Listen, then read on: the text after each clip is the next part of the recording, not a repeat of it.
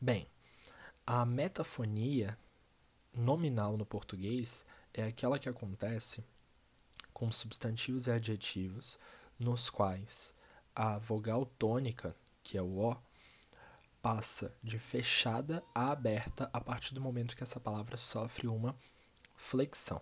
Então, existe o plural metafônico, ou seja, o plural que, a partir do momento que ele aparece, ele provoca uma metafonia no radical.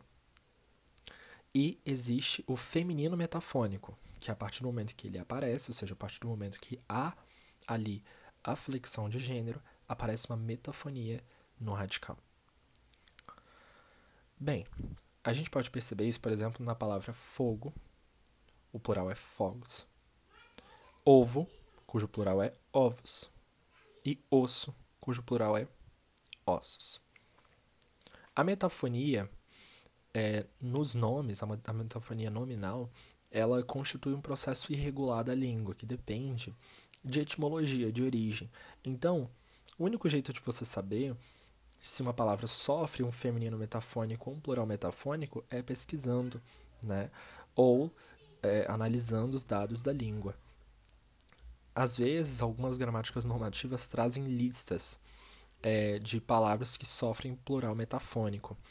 É o caso da gramática do Evanildo Bechara, da do Rocha Lima, da do Luiz Antônio Sacconi e da do Celso Cunha de Lei. Ok?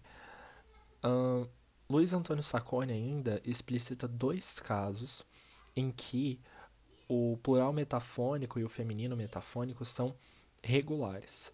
Todas as palavras terminadas em oso ou posto fazem plural e feminino metafônico. Então, bondoso, bondosa, bondosos.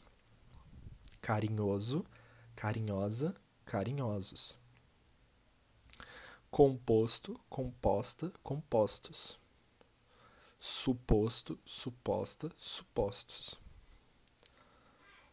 Esses são os casos que a gente pode considerar que a metafonia nominal é irregular.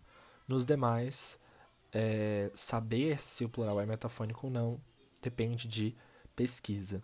Um exemplo de palavra que gera dúvida quanto a isso, por exemplo, é almoço almoço não sofre metafonia no plural. Fala-se almoço, almoços. Não há a metafonia. Por mais que no verbo almoçar haja essa metafonia. Eu almoço, nós almoçamos.